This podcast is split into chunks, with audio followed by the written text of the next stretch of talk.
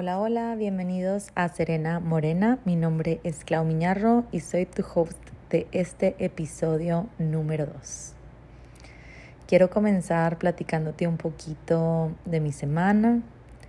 Como te dije, yo me dedico a hacer como cursos intensivos con personitas y la semana pasada comenzamos el reto el reto de cuatro semanas en Kinema con mis grupos. Y cada vez que comienzo un reto nuevo, hacemos como un inicio de ciclo. Y básicamente en ese inicio de ciclo, en la apertura del ciclo, lo que hacemos es crear un espacio para que cada persona pueda compartir un poquito de ellos, un poquito de lo que piensan, un poquito de lo que les gusta, lo que hacen en el día a día, ¿no? O sea, como que esas cosas básicas que está cañón, pero convives con gente, o sea, te, te, te, invito a que pienses de que, no sé, te levantas y vas al gym, luego vas a, a tu trabajo y te digo, convives con gente día con día, o sea, los ves muchísimo si, si te pones a analizar el porcentaje de tu día que estás con ellos y muchas veces ni siquiera sabes lo básico de ellos. Entonces, está bien chido crear un espacio y te invito a que lo hagas si tienes tu empresa, si tienes ahí un grupo de trabajo a los que ves seguido, no sé, alumnos, si tienes este un simplemente de que compañeros de trabajo, no lo sé, o personas que ves todos los días, por ejemplo, amigos en el gym. Eh, que crees un espacio para que las personas puedan platicar abiertamente de ellos, sin máscaras, sin jijiji jajaja, así como que nada más de que bueno, pues yo, yo hago esto en el día, me gusta esto. También yo en, en el grupo lo que les digo es de que y platícanos el por qué estás aquí, en qué proceso te encuentras, en qué lugar ¿saben? De, tu proceso te encuentras, porque pues siempre estamos pasando por cosas, como siempre lo comparto en redes, la vida es un inicio y cierres constantes de ciclos.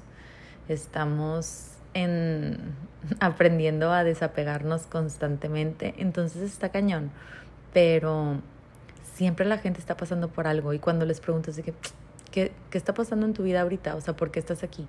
Es increíble cómo cuando te lo platican es de que, wow, cada quien está viviendo una etapa súper diferente y está aprendiendo cosas nuevas y, y la vida de eso se trata, ¿no? Entonces está chido el poder crear ese espacio porque no solamente conectas y como que te haces más close con la persona con la que estás platicando, sino que también funciona como espejo, o sea, mucho de lo que hay en ti está en el prójimo y viceversa. Entonces el yo escuchar la historia de alguien más me amplía mi perspectiva, me abre los ojos, me hace ver cosas que antes no veía. Igualmente sé que cuando yo comparto lo mío, también puede crear eso en el prójimo. Entonces está demasiado padre, o sea, así como dijo Bernie, un, un alumnito puso en el grupo hace ratito de que está bien chido el ver el lado humano e imperfecto de, de, las personas. Y es justo eso, porque nadie es perfecto, nadie tiene la vida perfecta, pero muchas veces como que te topas con alguien y nada más los conoces por fuera, o ves a alguien en redes y nada más los conoces así la pura fachada, lo que te presentan, y sí puedes llegar a pensar que su vida es perfecta y que porque tú no la tienes. Entonces está padrísimo el crear ese espacio de netear, de conocernos un poquito más a fondo y de, y de abrirnos, ¿no? El quitarnos el miedo a, a quitarnos la máscara. Dejando esto sobre la mesa, recomendándote que hagas este ejercicio con las personas que ves frecuentemente en tu día a día, te quiero platicar del tema de hoy. Y el tema de hoy es algo que me encanta, es algo que me ha servido mucho a mí y hoy te lo quiero compartir a ti, que tiene mucho que ver con esto que te acabo de platicar. el quién eres, porque es bien interesante cuando te preguntan quién eres, como hay como un grupo, yo le llamo etiquetas limitantes, las básicas, así de que basic shit, que todo mundo dice. Y bueno, no sé si en tu pueblo sean las mismas, pero mínimo aquí donde yo vivo en Monterrey, es pues quién eres, lo primero que dices es tu nombre, ¿no? También es súper común que las personas digan, soy Gene 92, soy Gene 88, soy Gene, cuando ya te dicen 2000 es de que, oh, fuck, eres un bebé. Pero sí, es súper normal que digan el nombre y luego su generación. También algo bien bizarro que todavía no lo llevo a comprender es de que soy inglés 92, por ejemplo, yo estaba en el colegio inglés, pero te dicen tipo el colegio, que es de que, güey, hace 20 años que no estás en tu colegio, de que neta sigues usando esa etiqueta, o de que está, eso es muy chistoso. Digo, no sé si ustedes han, han platicado con gente que les diga eso, pero sí, es, sí está raro, sí es así como que, güey, neta, updatealo. Otra cosa muy común, que no necesariamente lo dices así cuando te preguntan de que quién eres, pero así como que si te hacen preguntas, yo siempre me he dado cuenta cuando me están apenas conociendo, como que algo que me preguntaban mucho y de que, güey, ¿por qué me preguntan eso? Está bien raro. Y es de que, ay, ¿y quién? O sea, haz cuenta que, de que en qué colegio estabas. De que no, pues en tal. ¿Y quiénes son tus amigas? Así, de que seguidito, de que después de en qué colegio estabas es y con quién te juntas. Así como si tuvieras que tienes que tener un crew fijo. ¿Cuáles son tus amigas? Ponles nombre, ¿sabes? O sea, no se puede que, güey, tengo amigas diferentes por todos lados, ¿sabes? No, o sea, tienen que ser así un grupo de amigas. Y yo, siendo Clau, o sea, la neta es que bien raro. Si tengo mis amigas del inglés, si tengo mis amigas que conocí en el yoga, si tengo mis amigas que conocí en kinema, si tengo amigas así como que eh, ¿cómo se dice?, espolvoreadas por el mundo. Pero nunca he podido decir de que este es mi grupito, porque la neta es que, no sé, soy muy loner, soy muy de que, de pocas personas, entonces, no, o sea, puede pasar mucho tiempo y, y no es como que veo a mis amigas, ¿saben? O sea, como que a un grupo de amigas lo frecuento mucho, entonces está, está difícil, o sea, no, no siento que pueda decir, este es mi grupo de amigas, tal, la, la, la.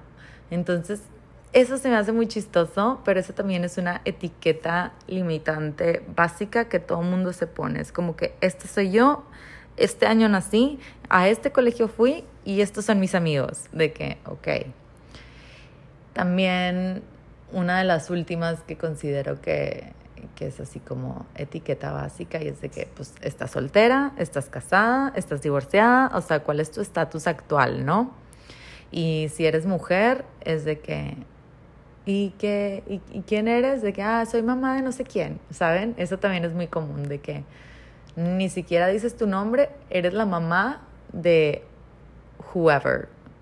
De que, güey, eres, o sea, como que les digo, son cositas que sí que te pones a pensar y dices, por, eres mucho más que eso. Y, quiero resaltar esta parte del quién soy, porque cuando te pones a analizar cómo contestas de quién soy, este, te puedes dar cuenta que son etiquetas que te definen por completo.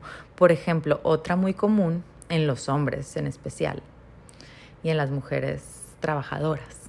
Es de que quién eres y dice que, ah, no, pues yo soy de que abogado, de que, ah, no, pues yo soy de que el CEO de la empresa Wichuwaru o yo hago esto, ¿saben? Como que es la primera etiqueta que con la que te presentas, es de que, no, pues no sé quién, o sea, dices de que Claudia Miñarro, ingeniera en no sé qué, que no lo soy, no soy ingeniera, pero, ¿saben? De que doctor, bla, bla, bla. Entonces es muy chistoso porque ya ligas así como tu identidad y tu personalidad con eso que, con lo que te presentas. Está cañón porque si te pones a ver, todas esas cositas son como algo muy temporal. Es algo que no va a estar toda tu vida. Este, el ejemplo es el colegio. Les digo de que, güey, llevas 10 años, 20 años sin estar ahí, todavía neta de que sigues presentándote de esa manera. O en el caso de, soy el gerente de ventas de no sé dónde. Y que el día que no lo seas, ¿sabes? O sea, no vas a hacer eso para siempre. Entonces, ¿qué va a pasar cuando no lo seas? Es muy común, es muy común las personas que ligan mucho su identidad con su trabajo, con su con su grupo de amigos así. En, en este caso te voy a dar un ejemplo del trabajo, que, que batallen, que batallen cuando las cosas cambian. Y es que este cañón, porque como siempre les digo, el cambio llega porque llega porque el cambio es constante, es lo único que existe. Entonces, entre más ligues tu identidad con lo que haces, con los que te juntas, a dónde vas, ¿sabes? Entre más ligues tu identidad a cosas y factores externos que son cambiantes, más probable es que cuando no lo tengas tengas una crisis de identidad. Y el, y el así como el caso típico que se platica en este tema es así como los futbolistas, ¿no? Que sé que no, el futbolista súper reconocido, ya casi que, o sea, dices el nombre y no se te viene otra cosa más que, ah, el futbolista, ¿saben? O sea, no, no es como que dices otra cosa además de eso.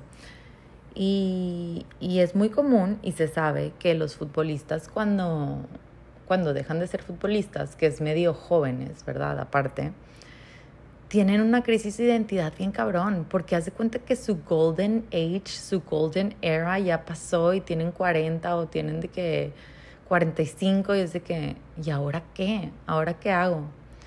Este, vi un documental, no era un documental, eran así como episodios de, de gente famosa. Luego les digo el, el ¿cómo se dice? La miniserie que era. Era en Netflix, pero me acuerdo que vi uno de un tenista que justo justo hablaba de eso, o sea, se cuenta que empiezas a tener así popularidad y empiezas a tener reconocimiento y es que todo el mundo te liga con eso y así y ya en algún momento el güey hace cuenta que no dejó de disfrutar el, la práctica, dejó de disfrutar lo que hacía, pero era de que, voy a ver, si lo dejó de hacer quién soy. O sea, no tengo otra, otra cosa que, que me defina, no tengo otra cosa por lo cual soy valioso. Total, oigan, tipo, spoiler, ni me acuerdo de cómo se llamaba él, es que yo no sigo nada, ningún juego, ni fútbol, ni básquetbol, ni tenis, pero, pero me, me llama la atención el, pues, los procesos por los que pasan esas personas, ¿no? Total, les digo de que antes de un partido súper importante, empieza a como tener panic attacks por lo mismo, de que estaba en un régimen tan, tan, tan estricto y tan metido en ser el mejor y como que se sumergió completamente en de que, güey, esa es mi identidad y desbalanceó todo lo demás de su vida o no le prestó importancia a todo lo demás de su vida, que antes del partido empezó a sentir ese ese panic attack, le empezaron a dar panic attacks antes de sus partidos. Total, de la noche a la mañana decide que por su salud mental em, salir, de que retirarse. Y tuvo meses y meses de depresión, de que literalmente no se podía parar de la cama. Y cuando lo vi, me recordó mucho a, a lo que dicen que le pasa a las personas de las Olimpiadas las personas cuando van a las Olimpiadas se cuenta que estás así sobre la meta, ¿no? De que todo, todo, todo el año preparándote, entrenando, comiendo chingón, durmiendo tus horas, pero haz de cuenta que todo es porque quieres lograr esto, ¿no? Entonces ya llegan a las Olimpiadas, se terminan las Olimpiadas, felicidades, ganaste, ten tu medallita, se van para su casa y así que, ¿y ahora? ¿Y ahora qué hago? ¿Sabes? De que quién soy, dónde encuentro mi motivación, para qué me levanto todos los días. También esto mismo le pasa a, las personas que compiten, por ejemplo, este, para body, para figura, para todas esas cosas, ¿no? Que están compitiendo así que bikini. Todos esos competidores que también se meten mucho, mucho, mucho a, a seguir esas, esos lineamientos que se ponen por el hecho de cumplir una meta. Ya una vez que llegan ahí, digo yo, las, las pocas personas que conozco que lo han hecho, neta, neta por como que meterte tanto a un, a un personaje, así siento yo, que es como que desequilibras todo por mantener el perfecto equilibrio en eso. De la nada, pum, te lo quitan y es así como, ¿y ahora quién soy? ¿Y ahora qué es mi vida normal? ¿Saben? Entonces hay que tener un chorro de cuidado, hay que tener un chorro de cuidado con esas etiquetas limitantes básicas, porque les digo de que, y no tiene que ser, porque ahorita te doy los ejemplos de las cosas que yo me relaciono, porque yo estoy súper metida en el deporte, pero les digo, también pasa en el trabajo, o si no trabajas, también le pasa a las mamás. A las mamás es súper común que, por ejemplo, tienes tus hijos y yo soy mamá y doy todo por mis hijos y doy todo por mis hijos y yo con mis hijos y yo y descuidas a lo mejor tus amistades y descuidas a tu pareja y descuidas a tu familia, o sea, no tus hijos, ¿verdad? Pero de que a lo mejor a los abuelos y así.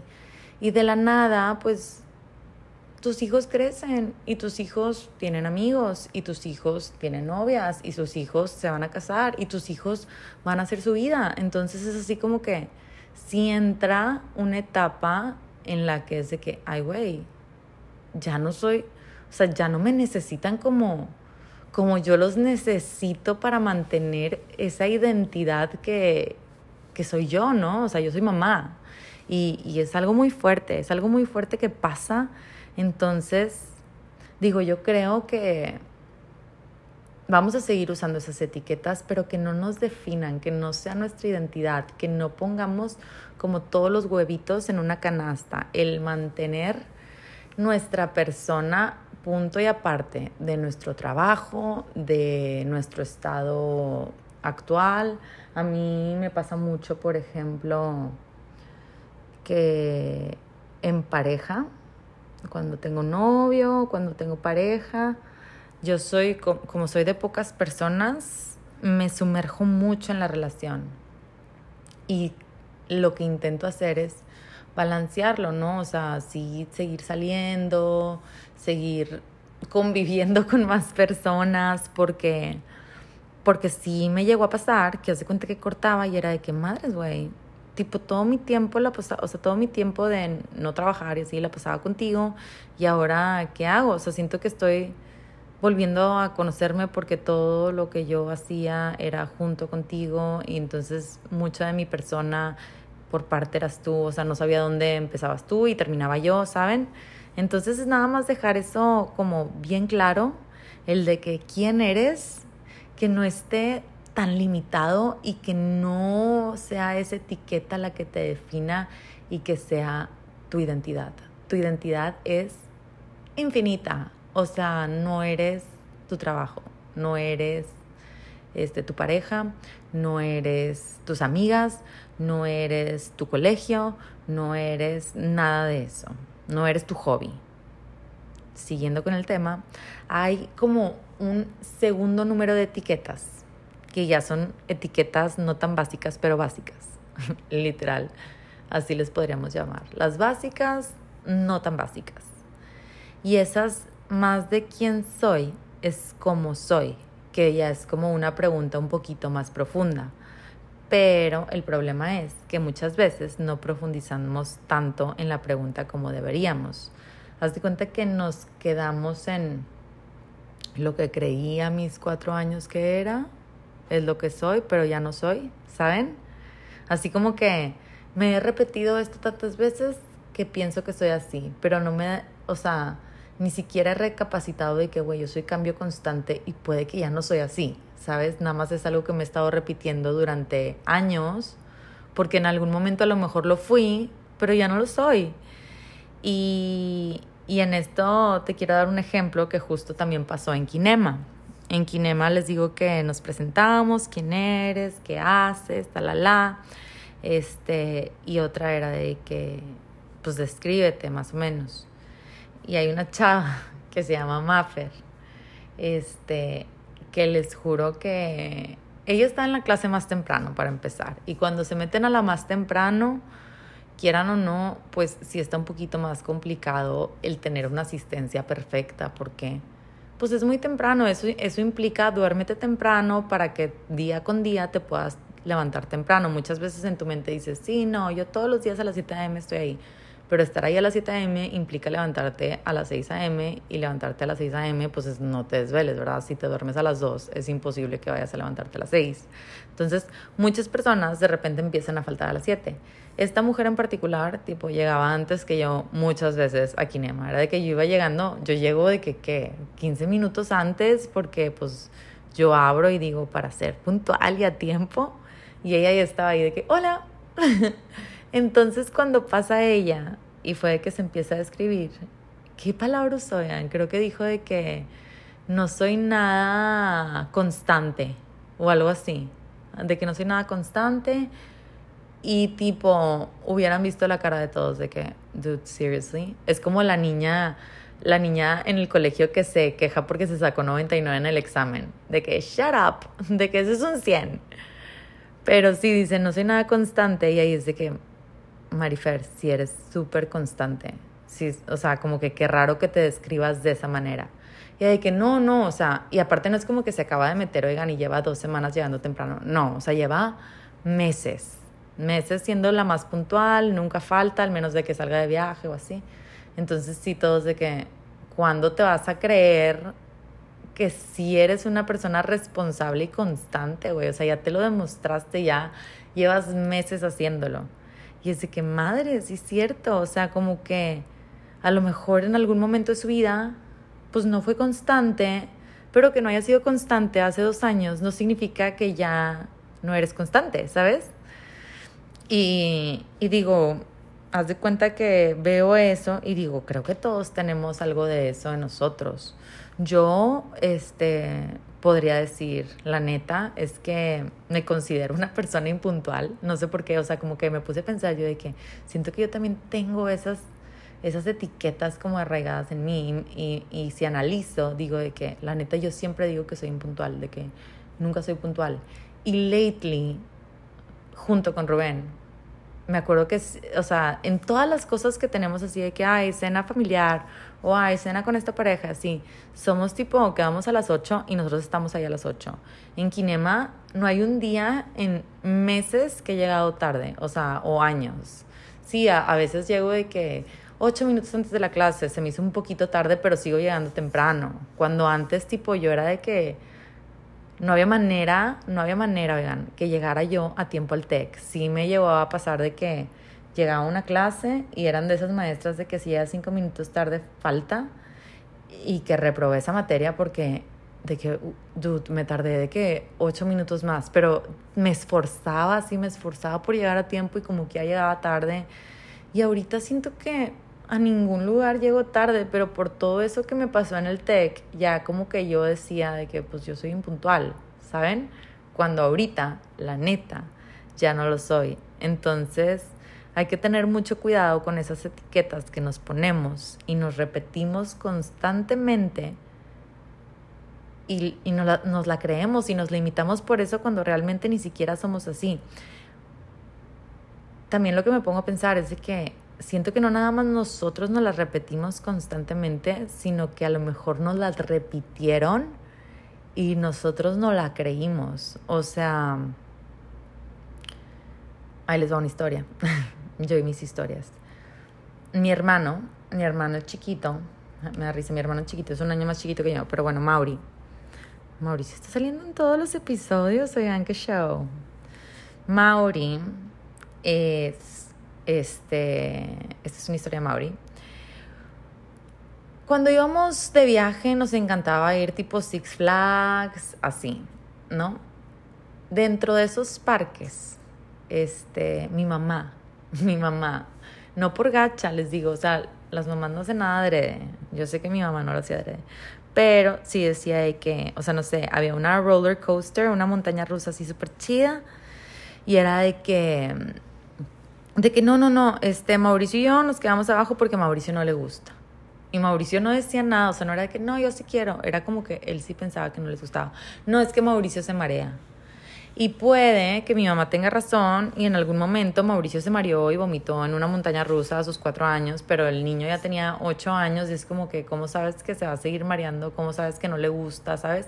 Y, y hoy en día sacamos el tema y, y sí decimos de que mamá, es que, ¿qué onda que decías que Mauricio no le gustaba cuando Mauricio sí le gusta? O sea Nada más era así como que por una experiencia, por un acontecimiento y es como que etiqueta, pum, a él no le gusta y digo, Mauricio ya no la tiene, ¿no? Él sabe que sí le gustan esas cosas. Bueno, no sé a qué nivel, pero ya mínimo se lo cuestionó. Pero muchas veces crecemos y de cuenta que esas etiquetas que nos, nos dijeron es de que, ay, las tenemos toda la vida, entonces ya nunca me gustó porque, quién sabe, nada más sé que desde chiquita no me gustaba no me gusta esto o si me encanta lo otro, pero realmente es algo que te repitieron tanto que te lo terminaste creyendo. Y, y sí siento que, les repito, al ser cambio constante, es así como que frénate, frénate y analiza cómo te describes.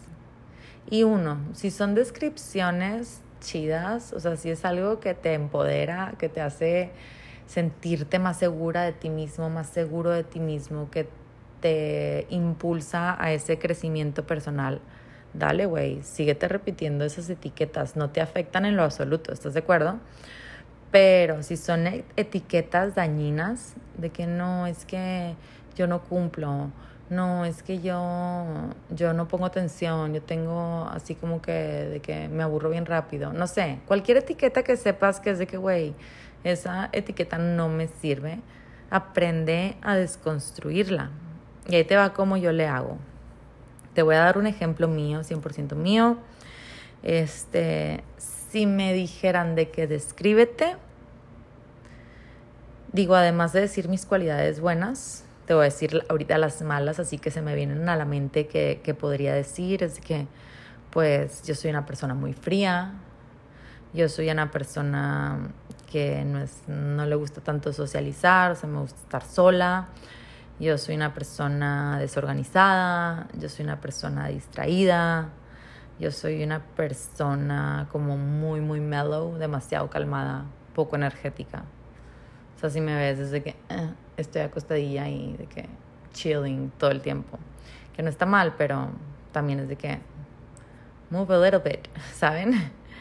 Y bueno, diciéndote estas etiquetas, ya una vez que las definas, es más, escríbelas si quieres, así como que todas las etiquetas que dices, güey, esta etiqueta la tengo, pero no me gusta tanto.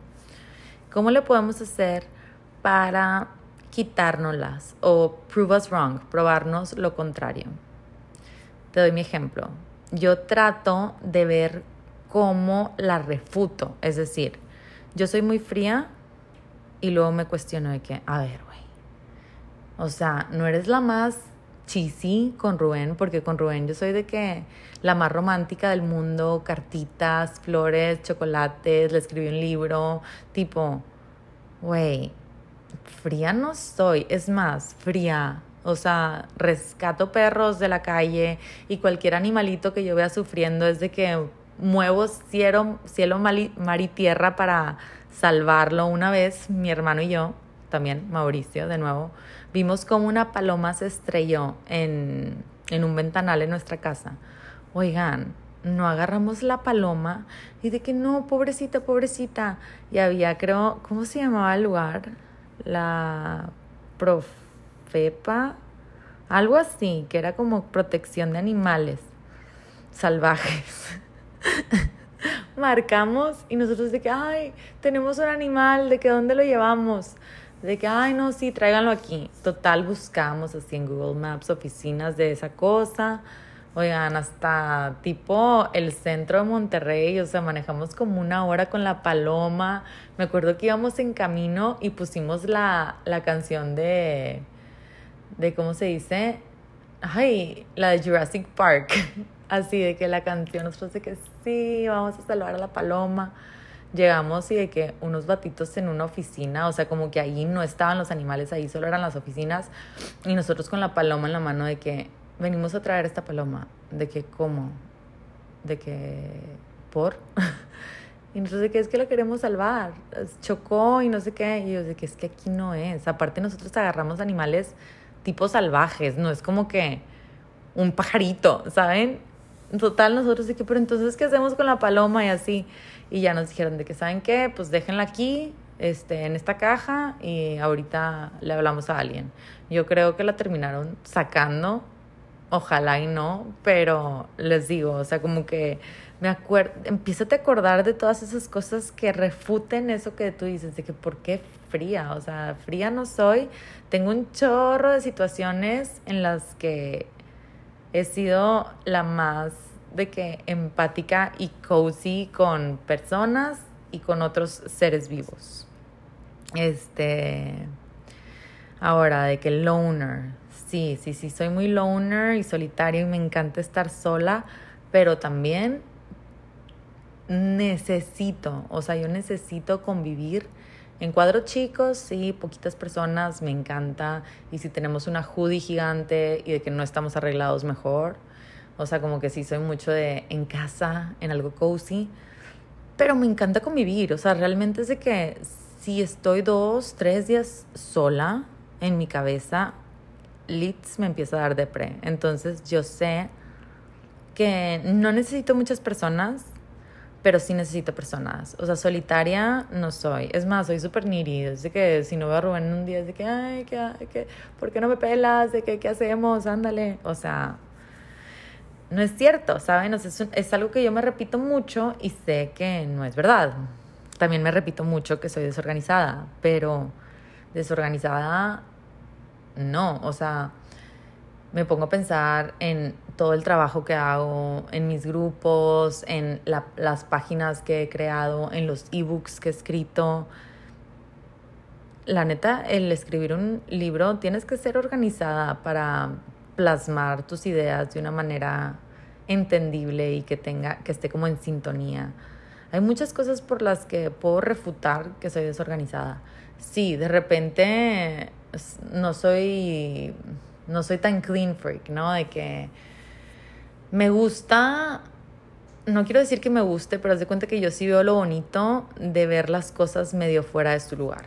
Si veo un libro así explotado con una casa, una taza de café al lado, de que toda manchada de café porque ya no tiene cafecito y así, yo no lo veo y es de que, ew, yo lo veo y es de que está cozy, la neta. O sea, sí tengo, tengo ese trip que a lo mejor yo no veo el desorden en, algunas situaciones en las que otras personas ven desorden, pero organizada sí soy dentro de lo que cabe, dentro de lo que yo considero que es organización. Distraída, también, yo siento que, o sea, yo digo mucho que soy muy distraída, pero luego me pongo a pensar y digo, que, güey, literal, o sea, al leer libros, este, al ver películas, soy la persona que desde que viste eso, de que esto significa esto, o sea, como que, el, que ves un poquito más el fondo y, y te das un poquito más al, a la raíz de, de, las cosas y no ves nada más como la fachada de la película. De que, ah, le dijo esto porque el mensaje es esto y esto y esto. Y la neta, para ser una persona así, oigan, que, que la neta sí me gusta mucho ser así, no puedes ser distraída, o sea, tienes que tener y prestar mucha atención para ver esos pequeños detalles. Entonces, de nuevo, ahí puedo refutar perfectamente que no soy distraída. Y por último te dije que era muy calmada, que soy muy chill. Y sí, sí lo soy de momentos, pero quiero que vengas a una clase de HIT a ver si estoy calmada. Ahí soy tipo la más intensa del mundo, gritoneo, salto, estoy de que, ¡woo! O sea, entonces, pues no, les digo, o sea, como que todas esas etiquetas que pueden ser hasta algún momento limitantes, las puedes refutar con el ejercicio tan simple como sentarte y decir, a ver, ¿por qué no soy así? Y ya nada más te das un segundito para look back a lo que has hecho, irte para atrás y decir, a ver, aquí no fui, aquí tampoco soy, aquí tampoco. Es nada más algo que me he estado repitiendo muchísimo tiempo. Y ya una vez que haces eso, te puedes quedar con las etiquetas que te sirven, que te hacen crecer, o mínimo saber de que, bueno, sí tengo esta parte, o sea, en esta parte sí flaqueo un poquito, pero también tengo todo esto bueno, ¿no? O sea, así como que, ok, sí soy calmada, sí soy calmadilla, no me gusta tanto el desmadre así, pero también soy energética, o sea, tengo los dos polos. Todos somos un variante de grises, acuérdense que no hay negro ni blanco en el mundo, en las ideas, en las creencias, en las personas. Entonces, es un ejercicio bien chido que te invito a que hagas para conocerte más y quitarte esas cosas que tú piensas que eres, que realmente no lo eres tanto. Ahora, teniendo esto claro, ¿cómo podemos obtener un análisis objetivo de nosotros? Y esto a mí me fascina y te voy a dar así como mi, mi secreto, mi secreto para descifrar súper rápido a las personas. Yo me considero una persona que lee súper rápido a las otras, nada más prestando atención en lo que dicen, en cómo piensan y así. Y para hacer un análisis objetivo de alguien, o sea, la manera más sencilla de hacerlo es nada más ver de que, de que se queja, que critica, que le choca, ¿sabes? Y al mismo tiempo que admira y por qué lo admira. O sea, ¿nunca has escuchado la frase esta de What Susie says of Sally says more of Susie than of Sally? Que básicamente lo voy a decir en español, que es así como lo que Pedrito dice Panchito, dice más de Pedrito que de Panchito. Lo que tú criticas del prójimo habla más de ti que del prójimo. Y eso está bien cañón. O sea, hay un chorro de personas que se la pasan criticando a las demás. Cuando es de que, güey, ¿por qué estás criticando? A, o sea, ¿por qué te, te, mueve tanto ese hecho de la otra persona, que hay en ti que detona, o sea, que te detona eso, ¿sabes? Hay algo en ti que tienes que trabajar. O así como dicen de que cuando estás apuntando hacia el frente con tu dedito, ¿sabes? Hay tres dedos apuntándote hacia ti. Es exactamente lo mismo. Este, y de nuevo, para darte un ejemplo, que me choca el prójimo, por ejemplo, a mí. Así que a mí me choca la gente que es un yo-yo, que es de que sí, yo no sé qué, yo no sé qué, que están muy ensimismados, que no ven por los demás y así. Pero la neta, luego me pongo a pensar y digo, híjoles, que es algo en lo que yo batallo. O sea, yo siempre estoy viendo el de que,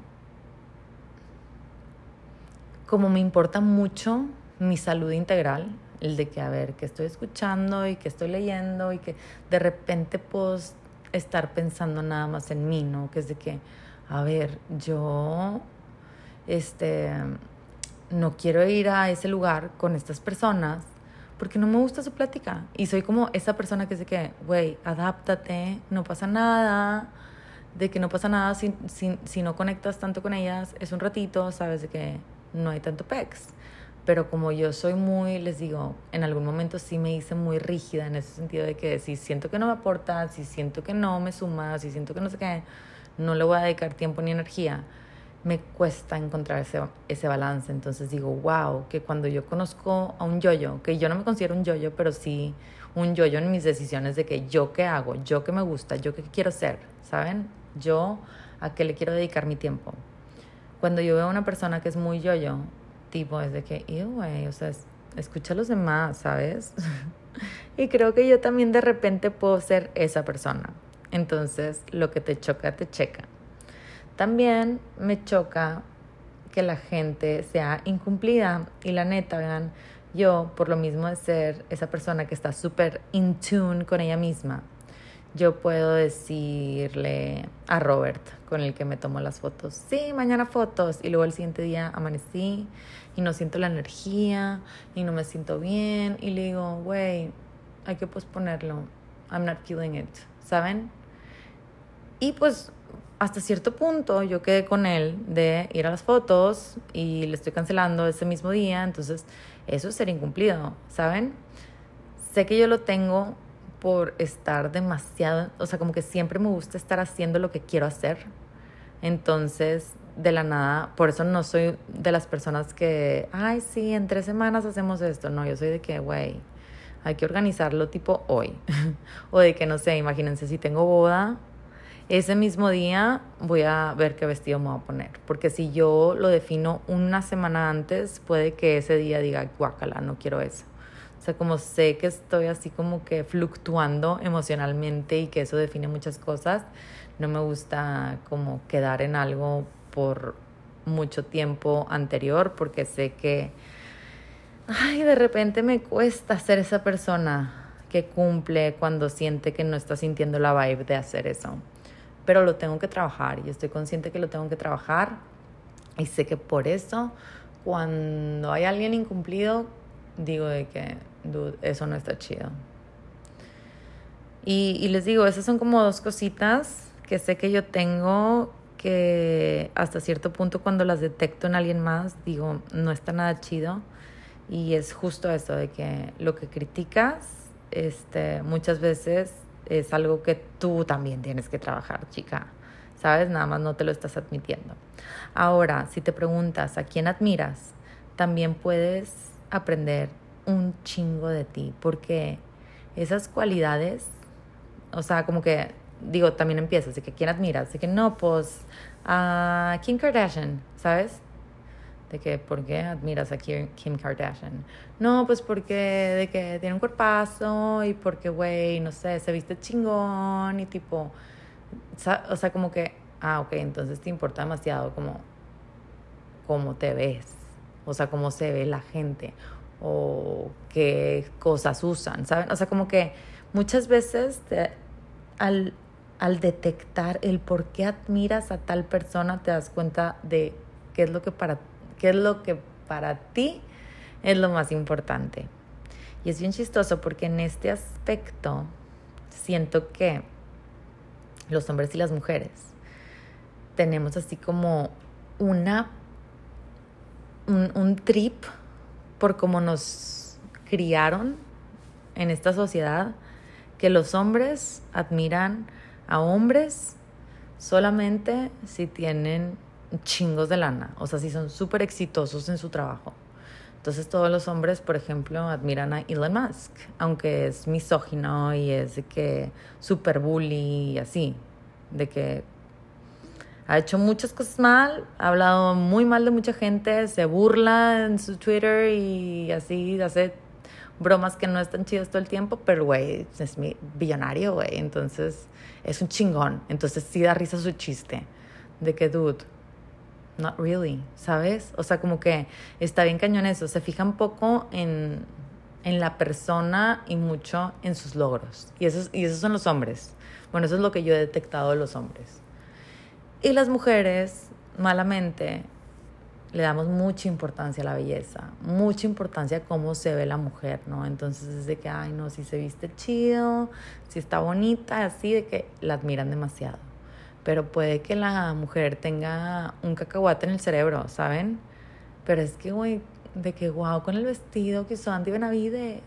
O sea, no sé, y no estoy diciendo que Andy Benavides tenga un cacahuate en el cerebro, no la conozco y que le vaya bien, pero les digo, como que esas personas te enseñan una fachada, o sea, tú no conoces nada de su vida realmente, te enseña a sus hijitas, te enseña este qué se va a poner hoy, te enseña las cosas que le regalaron y ya por eso neta eres fan.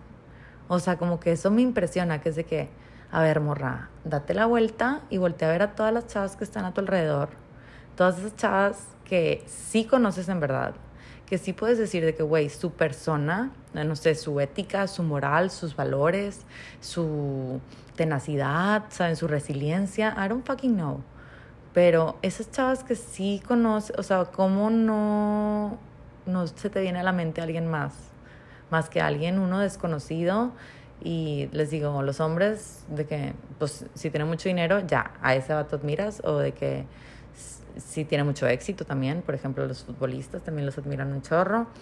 Este, y las mujeres por, por cosas, por cosas y de qué cuerpos. O sea, está, está bien sad esa, esa realización. Entonces, te invito, te invito a ver a quien ves en Instagram, a ver quién dices de que, güey, wow, quisiera ser su amiga o quisiera ser ella y así. Y cuestionate por qué. Porque hay muchas, hay muchas señales, hay, hay muchas cositas que puedes aprender de ti al cuestionarte eso. Entonces, bueno, con esto cierro. La neta es que si pudiéramos así desmenuzar este episodio fue básicamente tres conclusiones. Uno, intenta quitarte tus etiquetas básicas. No eres tu trabajo, no eres tu relación, no eres tus logros, no eres tu edad, no eres tu grupo de amigas, no eres la mamá de tus hijos nada más. O sea, eres mucho, mucho, mucho más de eso. Y nutre todas esas áreas. Puede ser la profesionista, puede ser la mamá, puede ser la amiga, puede ser todo, todo al mismo tiempo y más. O sea, sigue descubriéndote, sigue viendo qué otras pasiones puedes encontrar, porque entre más huevitos metas a tu canasta, a tu identidad, a tu persona, si se rompe uno, si se va uno, porque se van a ir, todos eventualmente se van, la vida es cambiante y luego hasta se va la canasta porque nos morimos algún día. Este, entre más huevitos te queden en la canasta, más chido y menos probable es que tengas una crisis de identidad. No quieres tener eso, believe me.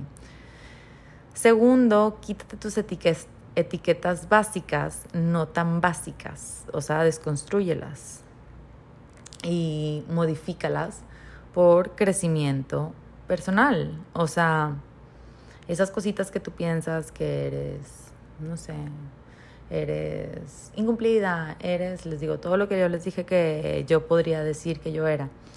Güey, prove you wrong, de que analiza tu vida hasta ahorita y ve todas las veces que sí ha sido diferente y créetela y repítetelo diario.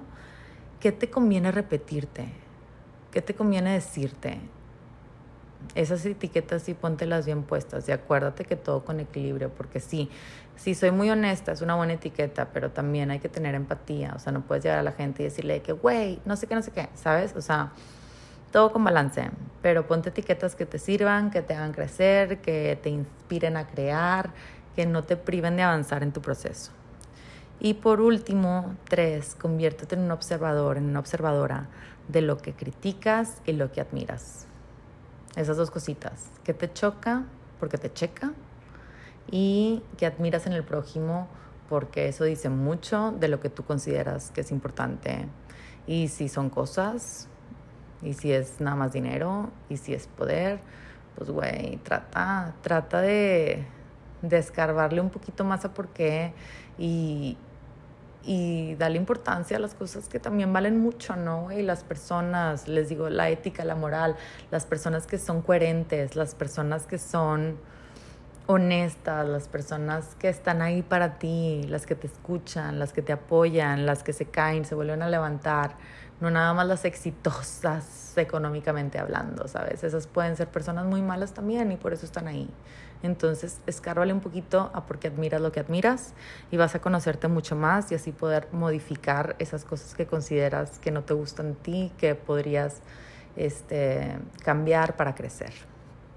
Y, y pues sí, este se cortó. Te decía, este fue el segundo episodio, espero que te haya servido. Por último, te quiero dejar una frase que a mí me encanta, la escuché hace mucho y se me quedó. Etiquetarte es limitarte. Recuerda que eres cambio constante, entonces ten eso bien en mente. Este, esta vida se trata de crecimiento continuo, cambio continuo, este, repetirte cosas que te hagan crecer, sé inteligente con, con, con todo lo que te dices día con día, porque eso define mucho de tu persona y pausa, pausa y cuestionate porque realmente cuando pausas y te cuestionas, ¿por qué me estoy diciendo esto? ¿Por qué me describo de esta manera? ¿Por qué me gusta esto? ¿Por qué critico esto? Ahí es donde empiezas a navegar en tu interior y comienzas a conocerte mucho más para así de nuevo tener ese crecimiento constante. No trunques tu crecimiento catalogándote. Em, espero que te haya gustado este episodio. Realmente es un tema que a mí me encanta. Si te gustó, ya sabes, por fin, si lo puedes compartir, entre más personas lo escuchen, pues para mí mejor. La neta, esto se trata de conectar.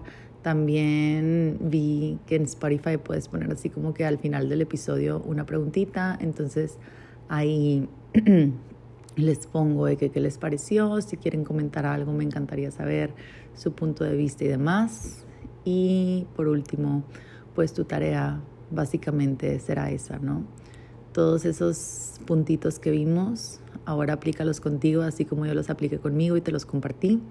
Y, y dale, dale que vida hay una, literal. Les deseo una semana bien chida y pues les mando la mejor de las vibritas. Bye.